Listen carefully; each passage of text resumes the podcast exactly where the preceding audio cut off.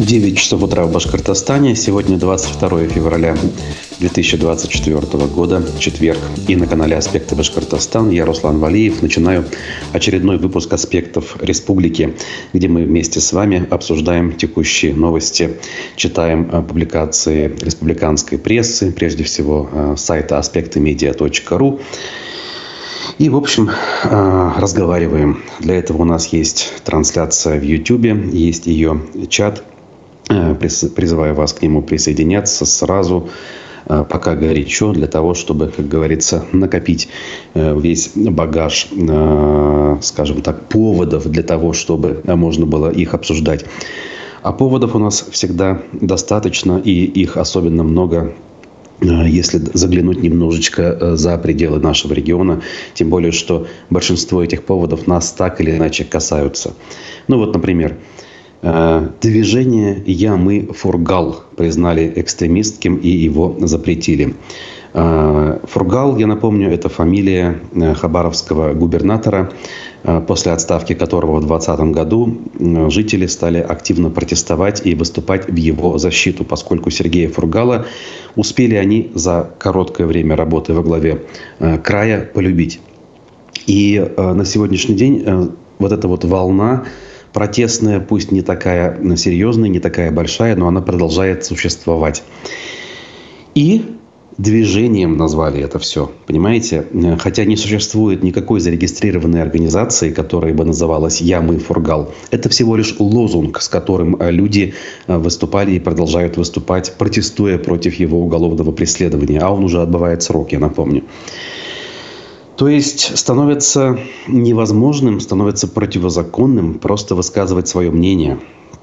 И э, так называемое движение «Ямы Фургал» не является первым. Э, совсем недавно такое случилось э, с так называемым движением ЛГБТ.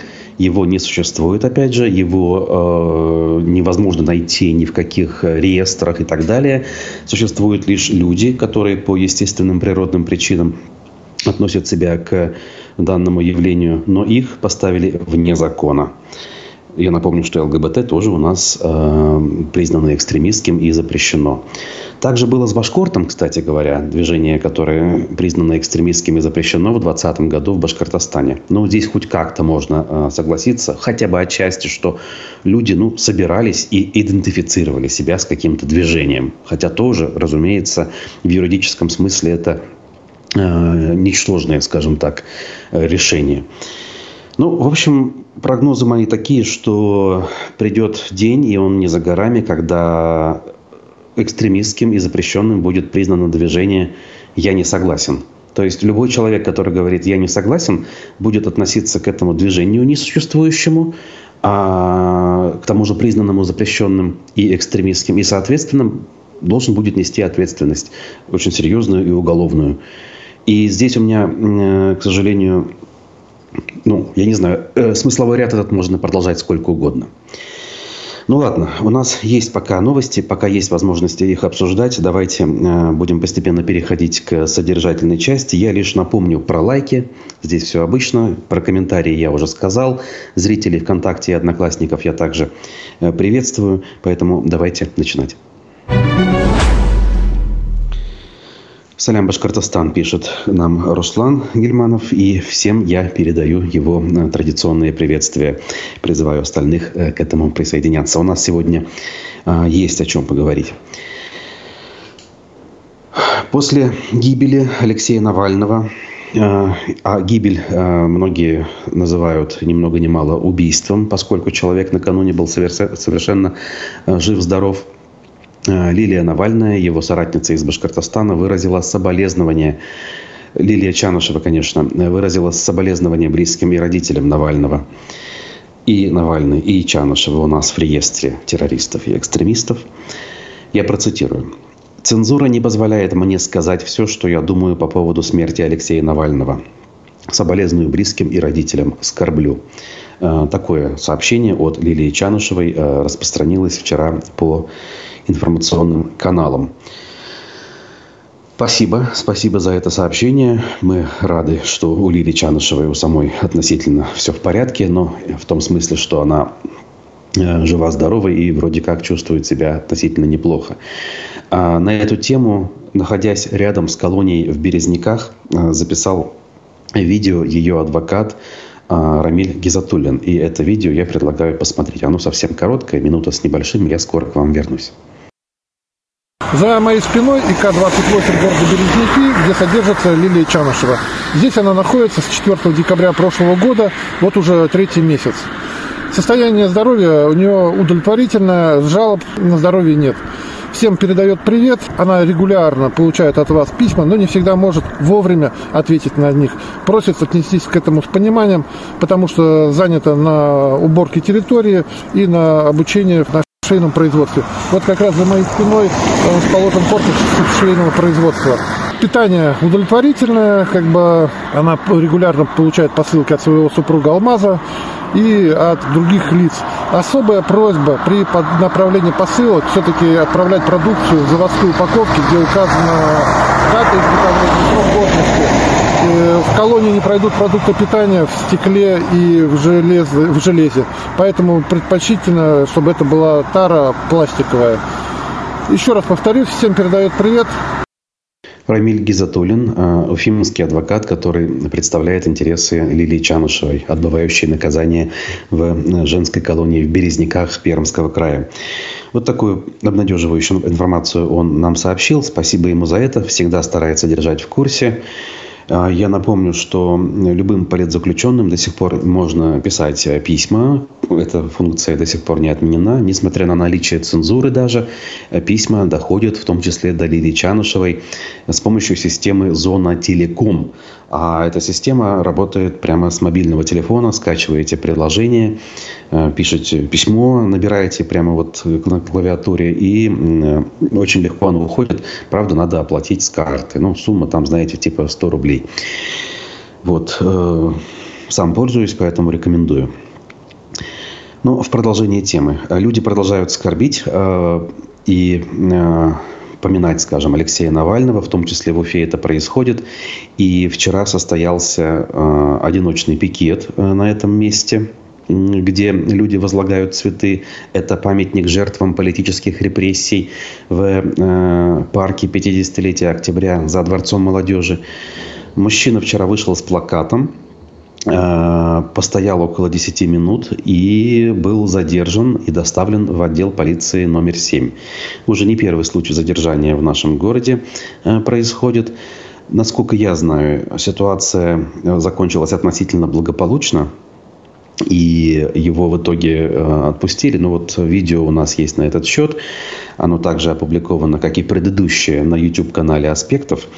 И сейчас тоже можем его э, посмотреть, пока я, э, в общем, вам эту историю рассказываю и делюсь собственным мнением на этот счет.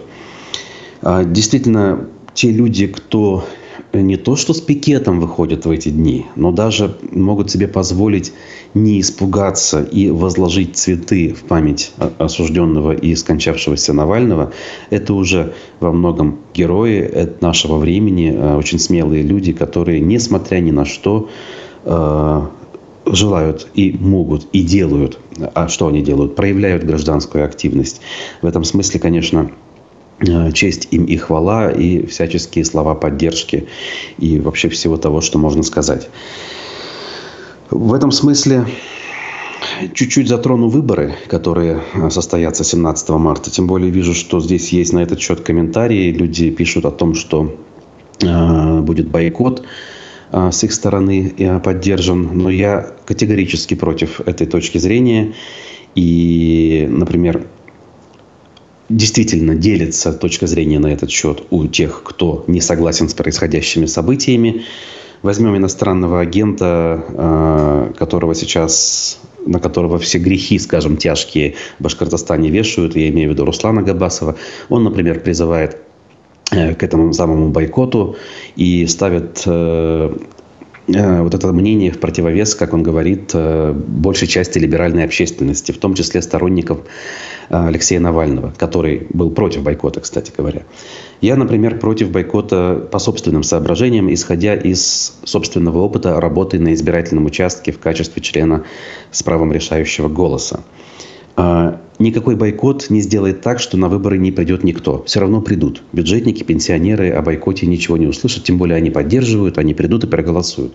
Их будет достаточно для того, чтобы изобразить их на картинках э, пропаганды, фотографиях и показать, что люди пришли. Если хоть кто-то придет, они, соответственно, легко набросают э, там, и 80, и 90 процентов явки и посчитают так, как нужно. Поэтому никакого смысла практического в бойкоте нет.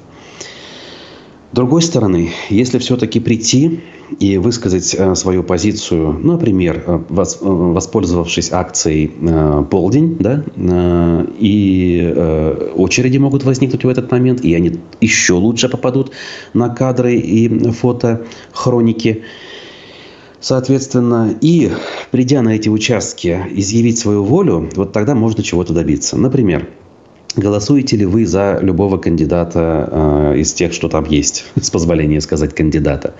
Либо вы э, высказываете позицию, что вы против всех. Это все так или иначе должно попасть в итоговые протоколы. По крайней мере, на тех избирательных участках, э, где будут наблюдатели. Опять же, вы сами можете ими быть э, для того, чтобы на своем родном участке добиться этого. И в конце концов, в общей картине эти цифры будут присутствовать.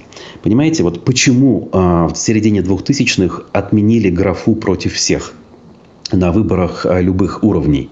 Именно потому, что к тому времени э, политическое поле стало зачищаться до предела. И пришло понимание у власти, что в конце концов, у большой части людей своих кандидатов в бюллетенях нет. И они, скорее всего, будут голосовать против всех. Чтобы они не имели этой возможности, графу убрали. Люди, соответственно, поняв бесперспективность э, этой затеи, перестали ходить на выборы. Uh, ну, идея с порчей бюллетеня, скажем, она на тот момент не была еще распространенной, она была скорее такой маргинальной.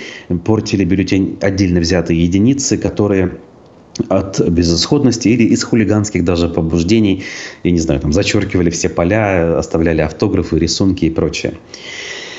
Если процент тех, кто испортил бюллетень, э, будет большой, это будет важной историей, важным показателем, на который нельзя будет не реагировать и нельзя будет, ну, хотя бы не комментировать со стороны э, власти. А это важно. Это уже хоть какое-то действие, понимаете? И действие, которое приводит к какой-то реакции. Бойкот – это бездействие, которое никакой реакции не приведет. И никто, благодаря этому самому так называемому бойкоту, выборы нелегитимными и несостоявшимися не признают, как внутри страны, так и за ее пределами. Потому что, я подчеркиваю, будет вполне достаточно даже 20% явки, хотя она все равно будет больше, по естественным причинам, без какой-либо агитации, без принуждения и админ ресурса, около 40% пенсионеров и бюджетников придут сами их участия достаточно для всех, чтобы признать эту историю состоявшейся. Поэтому однозначно нужно идти, нужно проявлять свою волю. Например, э, совершенно законным действием, как порча бюллетеня. Что такое порча? Это выставление какого-то знака в две и более ячейки. Если вы ставите галочку в одну ячейку и где-то там все расписываете картинками, посланиями, это не имеет значения. Э, именно две ячейки должны быть заполнены, чтобы невозможно было определить волеизъявление гражданина. А, да, это не выборы, да, это фарс, да, это не, ну, не больше, чем э, электоральная, электоральная процедура, но даже в ней э, на сегодня имеет смысл участвовать. Это намного безопаснее, но не менее эффективно, чем проявить свою гражданскую сознательность, возложив, например, цветы к памятнику жертвам политических репрессий. И даже можно сравнить с одиночным пикетом. Но участие в выборах пока еще э, законом не карается. Доживем и до этого, не, не бойтесь. Если изменений не произойдет, э, на следующий раз э, уже придумают какую-нибудь статью за то, что люди договорились и пришли к 12 часам толпой, потому что нельзя собираться больше трех в одном месте. Я, конечно, улыбаюсь, но вы понимаете, это такой смех отчаяния. В общем, к выборам такое отношение. Прислушайтесь. Э, мне кажется, это ну, логично, как минимум. Э, есть в этом смысл определенный. Да, схема не идеальная, да, у нее свои изъяны есть, но мы же выбираем из нескольких зол меньшее, поэтому, мне кажется, вот все-таки надо к этому прислушаться. Я вот не согласен с, тем, с теми, кто пишет про бойкот. Да, это ваша точка зрения, вы на нее имеете право. И, в общем, за это критиковать не стоит, но это бессмысленно. Если в душе будет от этого спокойнее, окей. Но практического смысла никакого. Вот. А, дальше, дальше, друзья. А, вот продолжая тему предыдущую, я, опять же, видите, отступление лирическое сделал. А, вчера в новостях сообщили, что не только обычные граждане, но и находятся даже журналисты, которые продолжают э, гнуть свою линию, несмотря ни на что. Вот когда мы говорим, что все свободные СМИ в России ликвидированы, это по сути правда. Действительно, такие массовые СМИ, электронные прежде всего, уже ликвидированы. А те, кого не успели закрыть, э, выехали за границу, работают только в интернете. Но вот газета «Собеседник» Она не очень массовая, но она вполне себе известная. Ее э, люди многие читали и читают до сих пор, покупая где-то на книжных развалах э, у э, касс супермаркетов. И она вышла с обложкой, на которой изображен Алексей Навальный. В этом номере очередном э, некролог, э, мнение нескольких людей, иностранных агентов – газета вышла и как минимум до вчерашнего дня продавалась в открытой продаже хм, в стране. Правда, вечером стало ясно, что в Москве ее изымают из продажи во всех точках. При том, что я подчеркиваю, это совершенно незаконно. Газета имеет официальную лицензию, редакцию, то есть она выпускается по всем правилам, по всем законам. В своей публикации она ничего не нарушила. Нет запрета публиковать фотографию изображения Навального. Само по себе изображение не признано экстремистским, как, например, э, нацистская свастика. Да? Ее нельзя публиковать без соответствующих э, отсылок и пояснений. Но э, тираж изымают. То есть беззаконие происходит на голубом глазу э, постоянно и с каждым днем усиливается. Поэтому, опять же, э, посыл э, к тем, кто думает, что будет э, вот примерно так, но хуже не станет, он очень простой. Будет хуже и хуже будет стремительно. Вот что на эту тему я э, хотел сказать. Э, Рада пишет, похоже, проспала новости. Ну вот для того мы и с вами встречаемся, чтобы э, настигать эти новости, которые пропустили. Да, мы тут обо всем говорить не успеваем, да и нет смысла. Говорим о том, о чем не скажет госпропаганда. И даже многие э, наши коллеги из так называемых независимых СМИ не скажут, по понятным, кстати говоря, причинам. Я вот общаюсь с коллегами из Уфы из других СМИ. Они зачастую говорят, вот мы не можем об этом писать, потому что юрист запретил. В редакциях часто есть юристы, которые, исходя из законов, и исходя даже не законов, а правоприменительной практики, редакциям своим настоятельно не рекомендуют те или иные вещи брать во избежание рисков. Но в эфирах э, аспектов, э, по крайней мере, э, это все не учитывается. Над душой юрист не стоит. Поэтому э, рекомендую все-таки подписываться для тех, кто, кстати говоря, не подписался на канал. Таких до сих пор много. Давайте мы э, поддержим э, аспекты. Э, это массовые независимые издания в Башкирии, которые э, также смотрят и за его пределами. Вам это ничего не стоит. Подпись, лайк, рекомендации друзьям, друзьям близким Плюс для тех, у кого есть возможность, добровольные пожертвования очень важно. Э, с помощью сервиса Boosty легко и просто это сделать. Э, ссылка в описании к трансляции. Там, впрочем, много полезных ссылок. Мой личный канал и так далее. Здесь как, как, все как всегда. Вот. Э, дальше. К событиям, которые последние два месяца мы обсуждаем, это, конечно же, события в Баймаке, баймакское дело, которое с широкой поступью идет по региону. И на эту тему вчера с высокой трибуны Госсобрания Курултая высказался министр МВД по Башкортостану Александр Предко. Под предлогами заботы об экологии и заботе о нуждающихся звучат призывы к отделению Башкортостана от России. Вот примерно такие выводы э, он сделал, по крайней мере, такие выводы он озвучил. Давайте сами посмотрим фрагмент его вчерашнего выступления.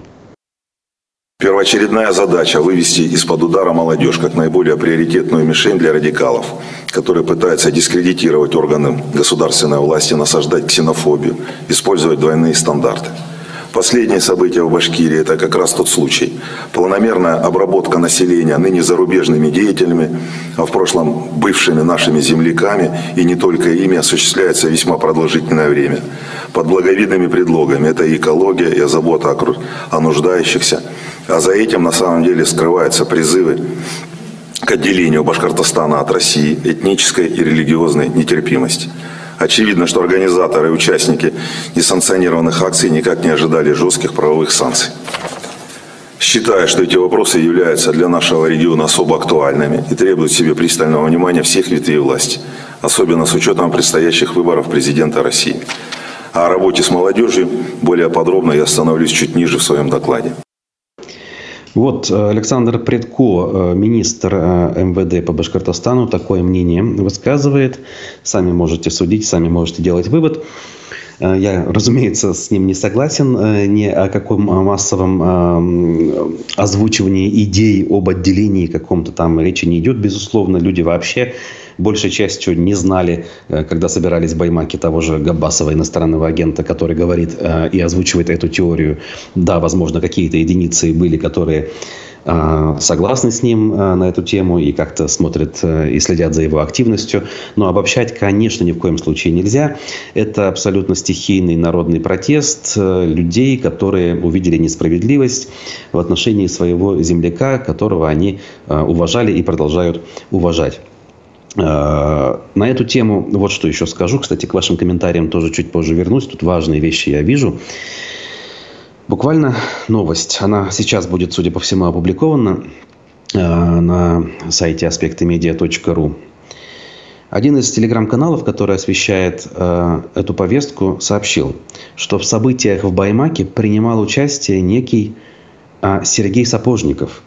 Его называют свидетелем-провокатором а, по делу о марксистском кружке в Уфе.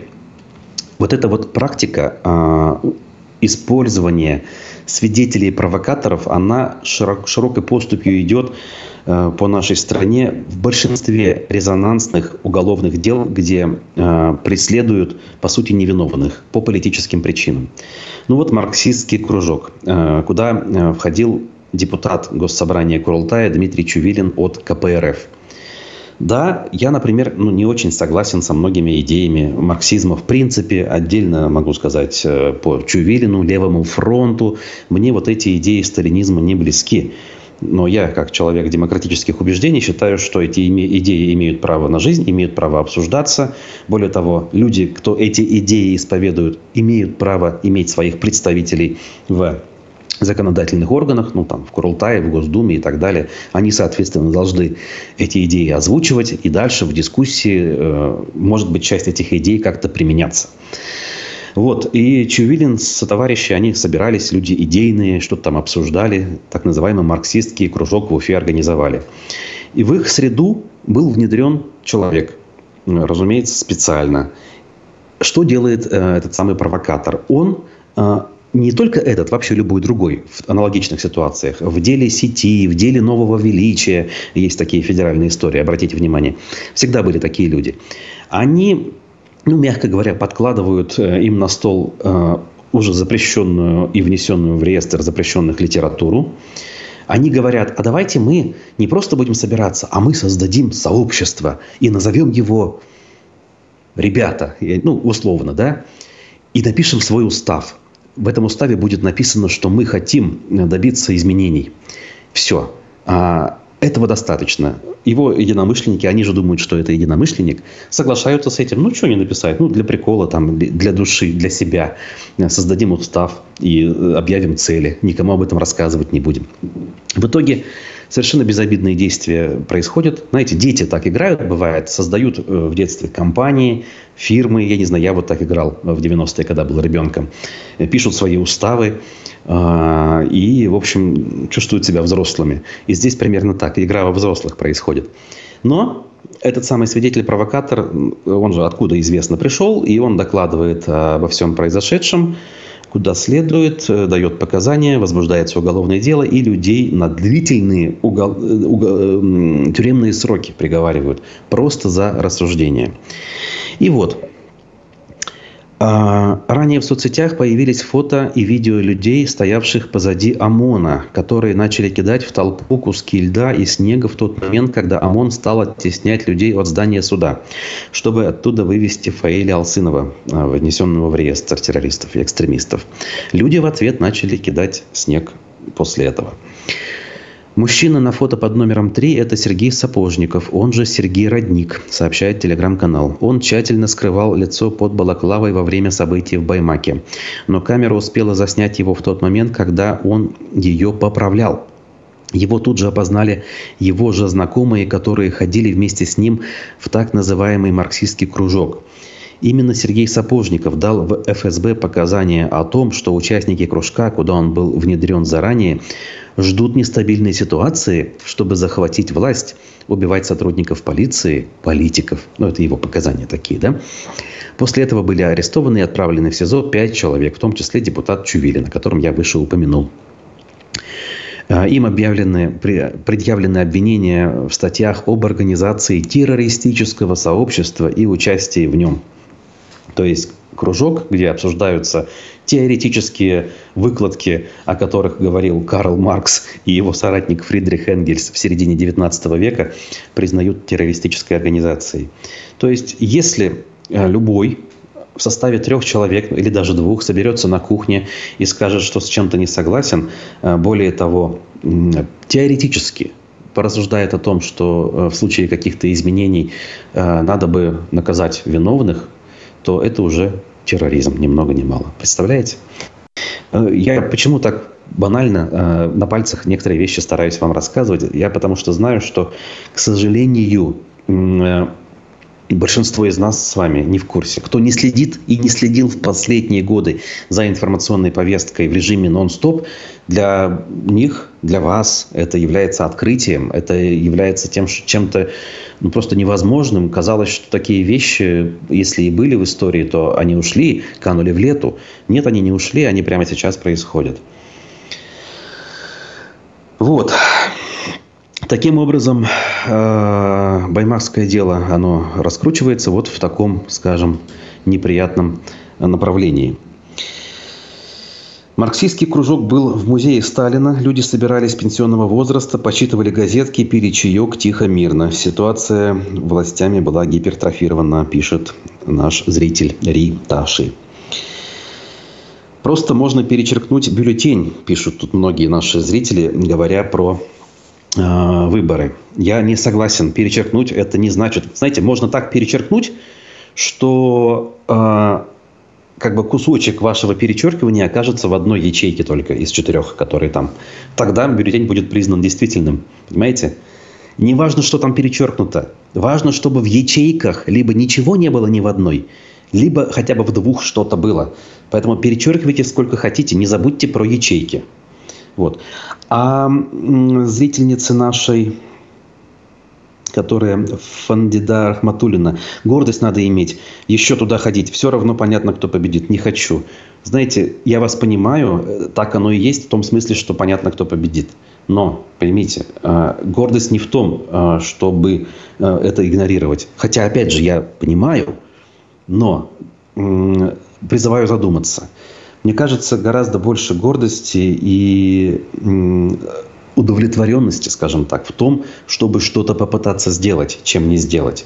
А пойти и сделать вот то, что я говорю, испортить бюллетень, более того, можно с собой забрать на память. У меня до сих пор хранится бюллетень с выборов 2018 года. И он тогда закончился, э, вынос бюллетеня, я имею в виду, целой историей. Я после этого, благодаря этому выносу, стал членом избирательной комиссии и на четырех крупных выборах участвовал в качестве члена.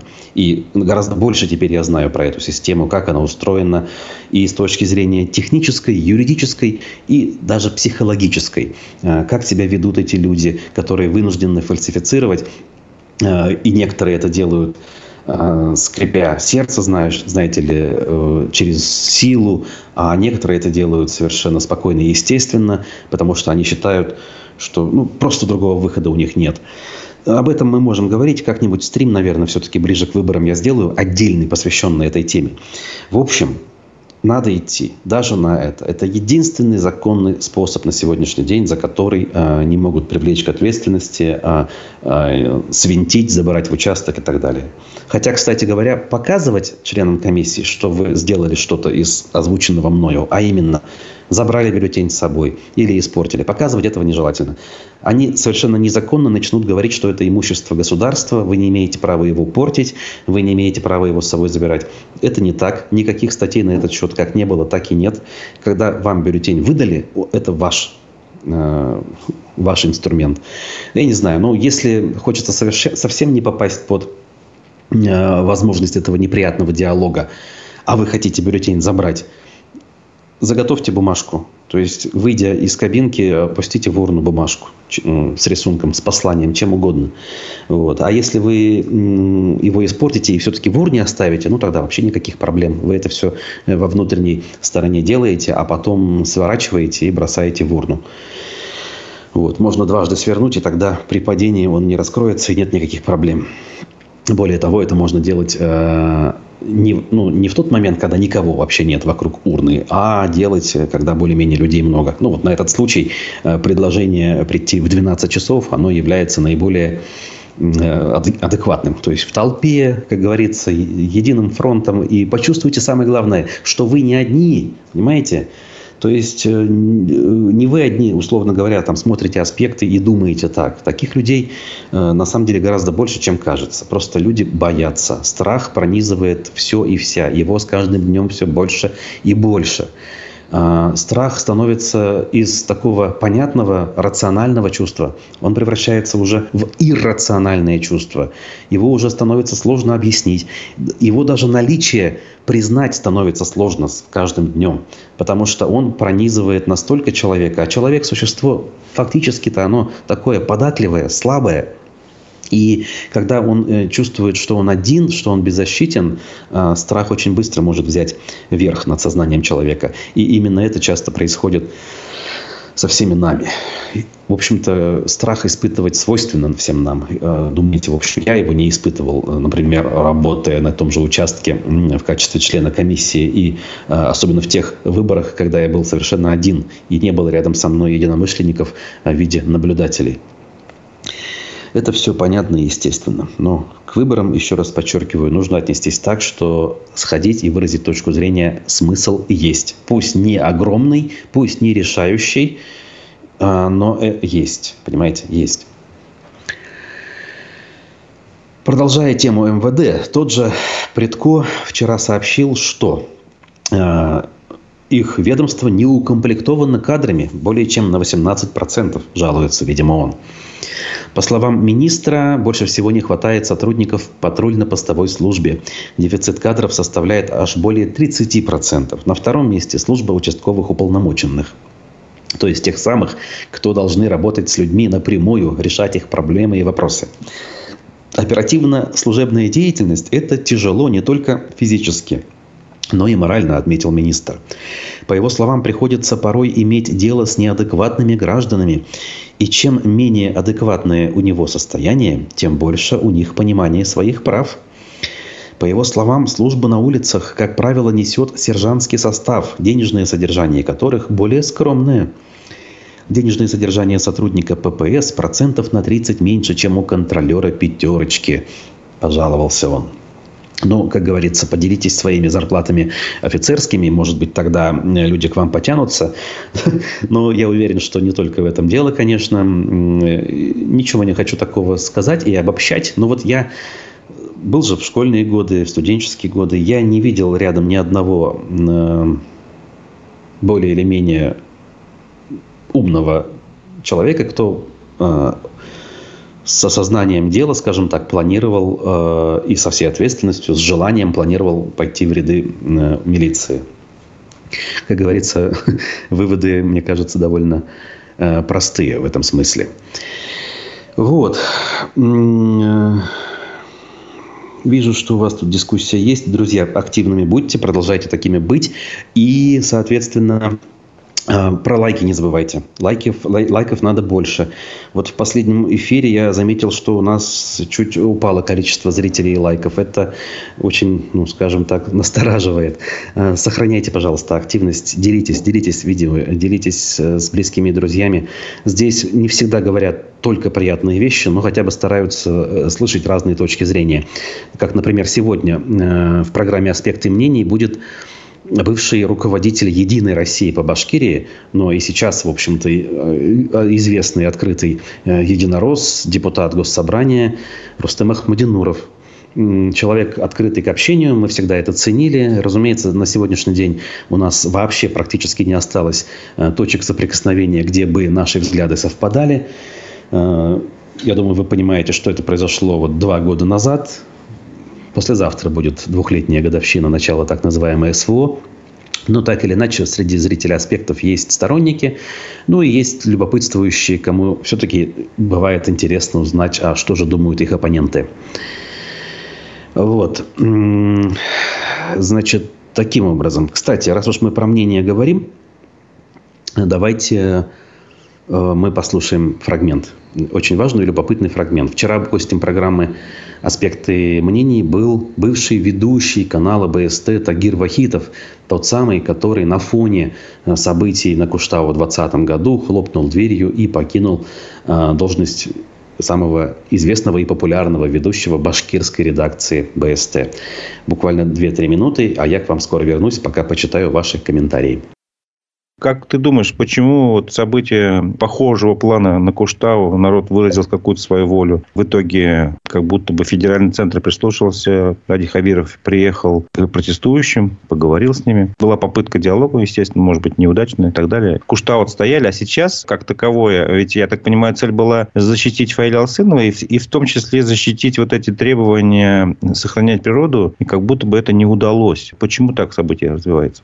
Немножко сложный вопрос. Ну, Куштау это Куштау, это священная гора, тут заступились все, старый, млад. А для Фаиля, может быть, в поддержку не так много людей вышло. Их было много, согласен, но, может быть, недостаточно. Тут еще играет, наверное, фактор того, что признали экстремистскую организацию БО «Башкорт», которую долгое время руководил Фаиль. То есть большинство людей, скорее всего, отнеслись к этому с настороженностью, и из-за этого не было такого большого большого наплыва людей. Люди пришли, за что они пришли, по-твоему? Прежде всего, выразить свой протест беспределу, который творится в судебной системе, вообще в целом в Башкортостане, ну и поддержать незаконно обвиняемого Фаиля Алсынова. Ты же тоже перевод, наверное, видел, как его перевернули. Согласен ты с этим или нет? Должен сказать, что Фаиля Алсынова внесли в список экстремистов-террористов как раз да. накануне 17 января. И появился текст э, жалобы защитника Фаиля Алсынова, полный текст. И там как раз и про перевод говорится, про содержание речи. По крайней мере, я адвокату доверяю. Он говорит, что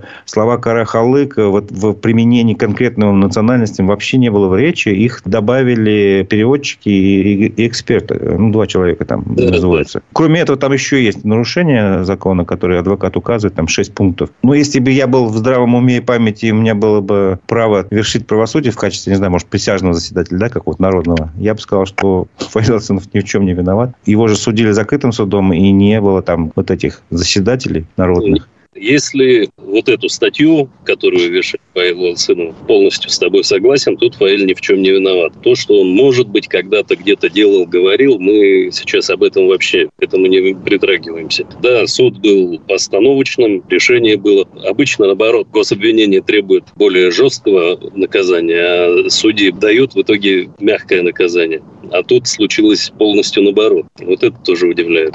Решение суда кто мог продиктовать э, по телефону, там, не знаю, каким образом еще судье? Если мы говорим о том, что судебная система у нас не независима, а наоборот, она подконтрольна там, исполнительной власти. Ну, у нас она сто процентов подконтрольна. Нет, я не могу по фамилии там назвать. Нет, я понимаю, да, но тем не менее. Да, кто, но... кто заинтересован в том, чтобы человек сидел заинтересованные люди были. Взять того человека, который написал жалобу на Фаиля. Глава региона Ради Хабиров сам написал заявление в прокуратуру, да, он да. заинтересованное лицо в этом, согласен. И Это могло оказать давление на судью, что именно глава региона э, обращался? Я думаю, да.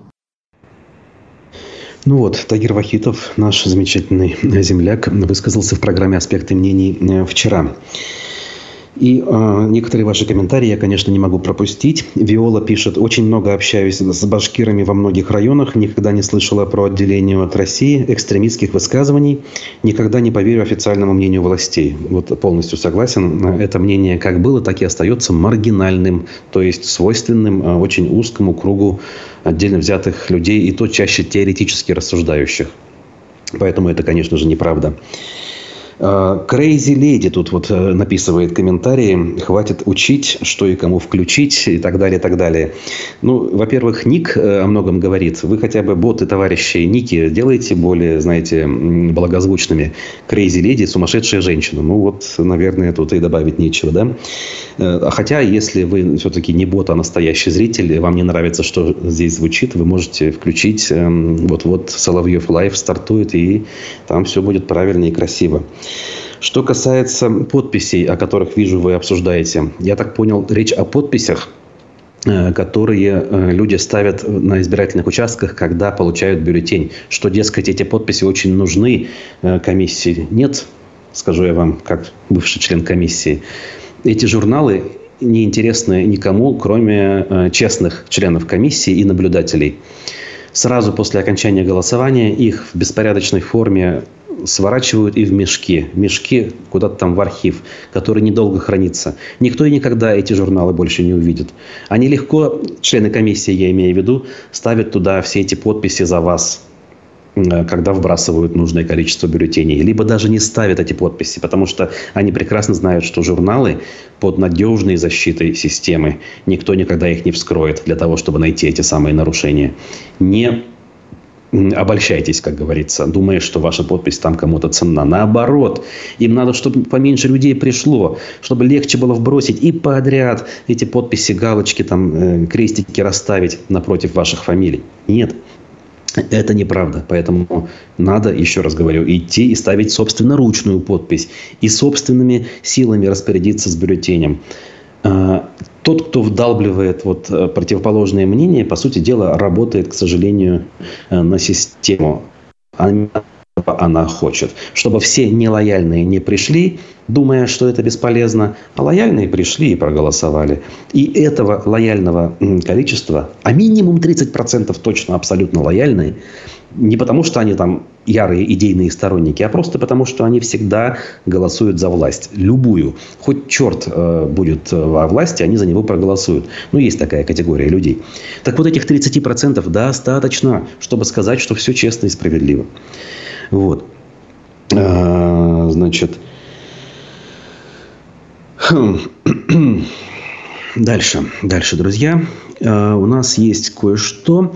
Значит, э, кстати говоря, выборы. Вот вчера заседание было по поводу Надеждина. Верховный суд э, пытался, точнее, Надеждин пытался отстоять в Верховном суде э, свои подписи. Безусловно, ему отказали в этом иске. И тут любопытные детали есть на этот счет. Основные нарушения у Надеждина были в строках дат – который должен заполнять сам избиратель. Таким образом, почерковеды придрались к схожему написанию даже не букв, а цифр. Понимаете, цифры уж настолько они похожи бывают, неважно, кто их пишет, потому что цифры, ну, понимаете, да, это не прописная речь, а вот э, как бы просто отдельные символы. И они похожи часто, даже неважно, какой рукой они нанесены. В общем, дело Надеждина рассматривал судья Олег Нефедов. Я, кстати, хорошо знаю этого судью, писал о нем как-то большую статью. Ранее именно он запретил несуществующее движение ЛГБТ, э, признал его экстремистским.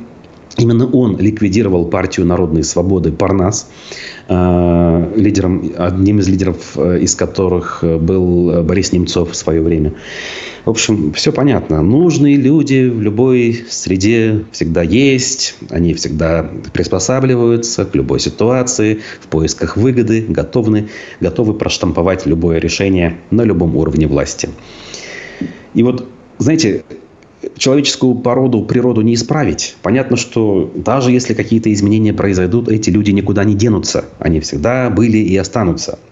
Но поймите, когда есть институты гражданского общества, система сдержек и противовесов, эти люди э, не могут совершать свой беспредел вот настолько безнаказанно. У них возникают ограничения, им становится необходимым оглядываться, учитывать, иначе не поздоровится, мягко говоря. Поэтому вот и важно иметь альтернативные точки зрения, важно иметь противовесы в виде условной оппозиции, э, которая должна присутствовать в том же парламенте. Вот если бы в нашем госсобрании был хотя бы один депутат с альтернативным мнением, он бы задал тому же министру вчера какие-то вопросы неудобные. Возможно, мы бы сейчас, сейчас их обсудили, посмотрели видео. Но нам даже смотреть нечего, потому что это был монолог. И этот монолог у нас во всех областях нашей жизни. Э, дальше. Немножечко других тем, как бы ближе к финалу, скажем, да, э, без них же тоже нельзя. Темы такие больше уфимские, ну и для жителей Башкортостана, которые тоже Уфу, наверное, знают и любят даже, это будет интересно.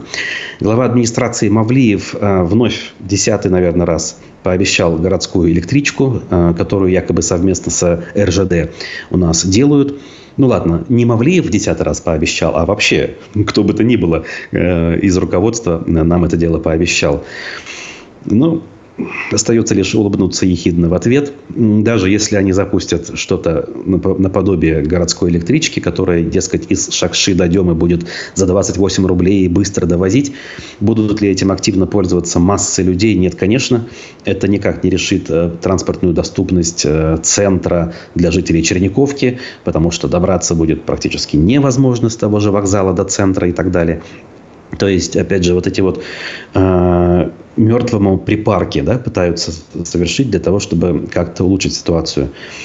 По транспорту вообще полный швах. С каждым днем все хуже и хуже. Э, вот новость была о том, что один из перевозчик, перевозчиков 60 автобусов возвращает кредитору, потому что не смог э, за них рассчитаться. Это значит еще минус 60 автобусов на улицах. А то, что переживают жители Кузнецовского затона, новый большой микрорайон на берегу Уфимки, ну это же просто ужас. Эти мелкоформатные автобусы, которые должны возить э, несколько, там, ну, десяток, два десятка рабочих с точки А в точку Б, рабочих в хорошем смысле, при всем уважении. Это малоформатные автобусы, ни в коем случае не предназначенные для обслуживания спальных районов. Где, извините меня, сочлененные автобусы, которые возможно возить, э, могут возить 200 человек? Только такие могут решить проблему. У школе вы не закладываете нормальную инфраструктуру, не строите трамвайные линии. Да что там говорить, даже текущие трамвайные линии не можете поддержать. Я просто напомню, что Хабиров, когда пришел, обещал сделать транспортную систему Уфы лучшей в России. То есть, обойдя, видимо, Москву даже. Вот просто посмотреть на обещание и на результат, мне кажется, больше никаких даже э, параметров оценивать не надо. Вот главный, единственный параметр, который можно посмотреть и понять, кто как работает, кто на своем месте, а кто нет. Эм, дальше. Вот переменная сумма не меняется, что ходи, что не ходи. ФНДД продолжает рассуждать. Эм, не совсем, ну поймите вы. Ну вот, понимаете, вот пошли вы, и ситуация изменилась. Вот на моем участке, я напомню, 40% проголосовали против поправок в Конституцию. 40% не поддержали обнуление сроков Путина. Даже в отсутствии специальной военной операции было 40% против. Хотя вокруг пенсионеры жили в основном. А если бы даже не на всех, а на половине участков э, были бы такие результаты, это была бы совсем другая история. Э, Хабирова, которого многие из вас хотят отправить в отставку, убрали бы уже тогда, в 2020 году. Правда, у меня на этот счет другая точка зрения. Я уже говорил, э, неважно вообще, кто во главе региона стоит. В любом случае, проблема не в нем. И э, Ради Хабиров не самый худший вариант, наверное, потому что э, вот сейчас кандидата прочат, который находится на СВО Мир Хайдаров некто, выходец из Башкортостана, ныне зам губернатора Хабаровского края там работает, а сам находится на СВО. Почитайте, если интересно. Говорят, что вот э, он сменит Хабирова, если того отправят в отставку. Какой смысл? Все равно это будет пришлый варяг, который не просто риторически э, поддерживает э, так называемую СВО, как Хабиров, но и сам там участвует. Кому от этого будет легче?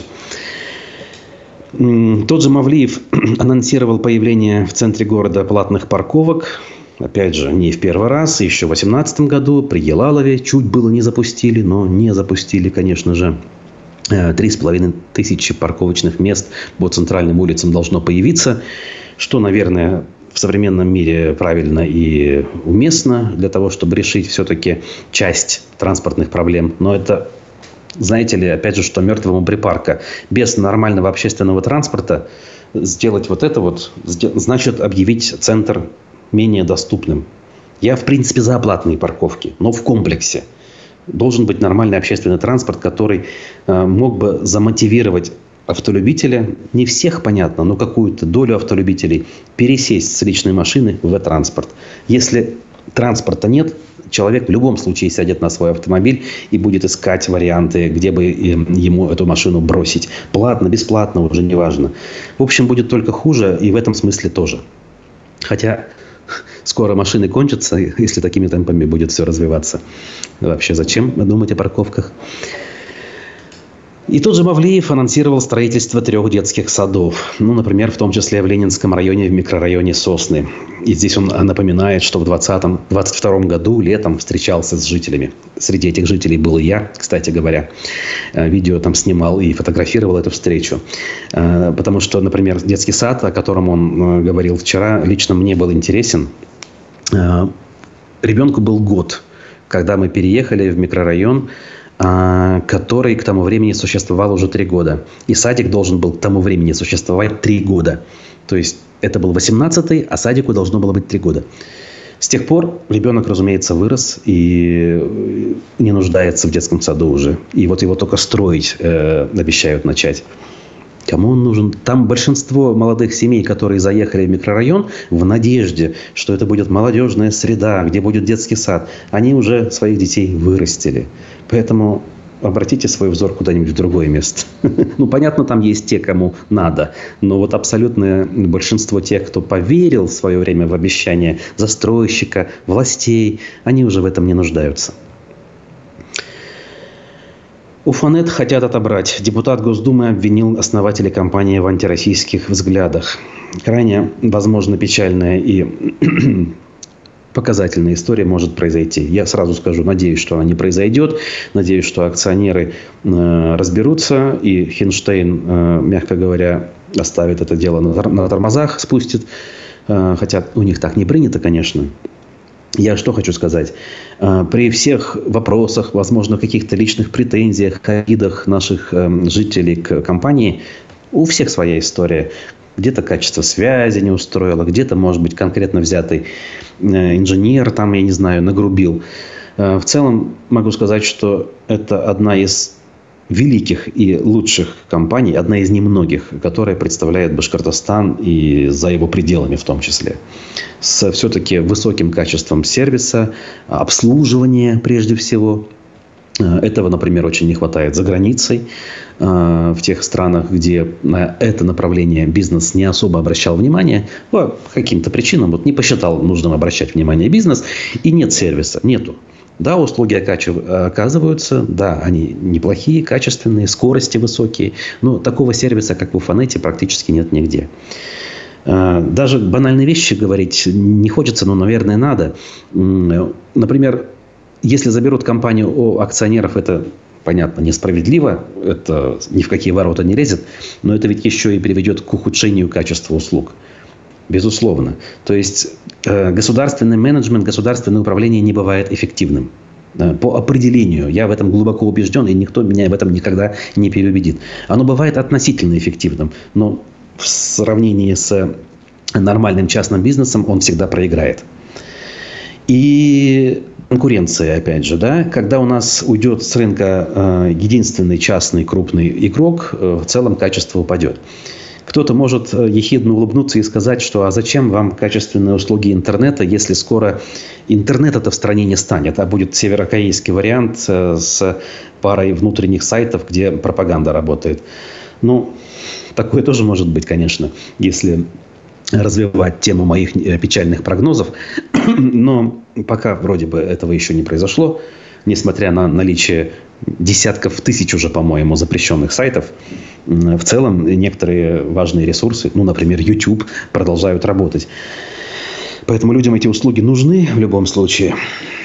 И я целиком и полностью поддерживаю, конечно, э, ребят с Уфанета. Они и журналистику пытаются делать более или менее качественную, с учетом нынешних реалий, конечно. Имею в виду городской телеканал ЮТВ. Э, ни один из региональных телеканалов, вроде БСТ или там, тем более все Уфы, э, муниципальное телевидение города, они и рядом не сидели, как говорится, с ЮТВ в плане остроты, качества яркости, разнообразия материалов. Вот. Эм, таким образом, вот, по поводу фанета, я думаю, довольно четко и понятно высказался. Парочку еще комментариев ваших, друзья, возьму.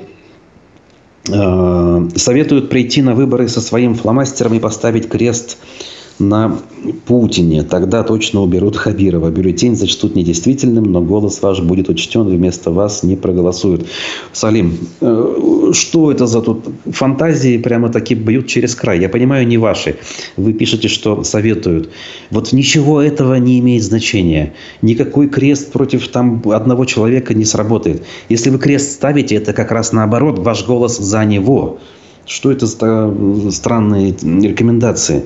Единственный способ высказать мнение против всех – это поставить два, три или четыре крестика. Любые отметки в клетках. Подчеркиваю это. Никакие послания сверху или снизу о том, что там все достало и так далее, они не работают. Пожалуйста, имейте это в виду.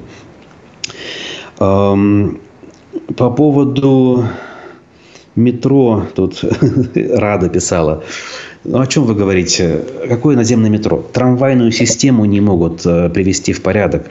Вы понимаете, что любое метро, подземное ли, наземное ли, это дорогое удовольствие эм, а имеющуюся рабочую, в принципе, хоть и убитую трамвайную систему спасти намного дешевле.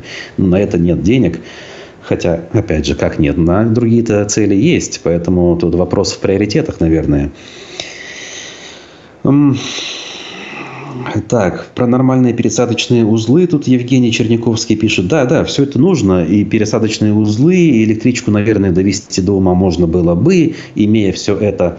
Но этого же не будет, скорее всего. Я бы рад был бы ошибиться, но опыт показывает, что даже в более прекрасные и э, справедливые, скажем так, э, яркие времена этого не происходило. Вот. Нам пора постепенно заканчивать, друзья. Я напомню, что у нас сегодня Рустем Ахмадинуров, по-моему, в 11 часов, да, в канале «Аспекты» будет трансляция. Текущие видеоролики, которые мы публикуем, также не пропускайте, ставьте лайки. В разделе Shorts иногда появляются коротенькие минутные ролики, где, например, мое мнение звучит или журналиста Евгения Коноплина. Рекомендую, смотрите. Там некоторые высказывания довольно спорные, довольно жесткие, может быть. Но, опять же, можно соглашаться, можно нет. Эм, и, соответственно, вступать в дискуссию. Призываю всячески это делать. Вот как сейчас вы это делаете в э, чате трансляции. Еще раз повторю. Э, ой, я так рад, вот что прислушиваетесь. Фандеда пишет, хорошо уговорили, пойду и испорчу бюллетень. Вот, и призывайте к этому всех остальных. Это нормальное действие. Вам самой и вам всем самим будет в душе намного, э, я не знаю, спокойнее. Чувство удовлетворенности от этого возникнет куда больше, чем если не идти. Вот. Ну и все, пожалуй. Будьте здоровы. Увидимся с вами, я надеюсь, завтра утром. А, и завтра утром мы планируем быть вдвоем с Айдаром Ахмадиевым, а, нашим коллегой. Будем мы в разных местах, удаленно, но проведем не в режиме монолога. Монолог все-таки напрягает, я понимаю. Один и тот же голос что-то вещает, вещает. И вижу комментарии соответствующие. Будем стараться немножко разнообразить даже с точки зрения подачи. И вот два соведущих, наверное, в этом смысле Э, вам, может быть, понравится больше. Поэтому пишите на этот счет тоже свои отзывы. Не забудьте про лайк, про подписку на канал Аспектов, про подписку на мой личный канал. Э, я уже там кое-что стал выкладывать, и все дальше больше, наверное, будет. Вот. И на телеграм-канал Аспектов, конечно же, подпишитесь, друзья мои. Хорошего всем дня и до встречи.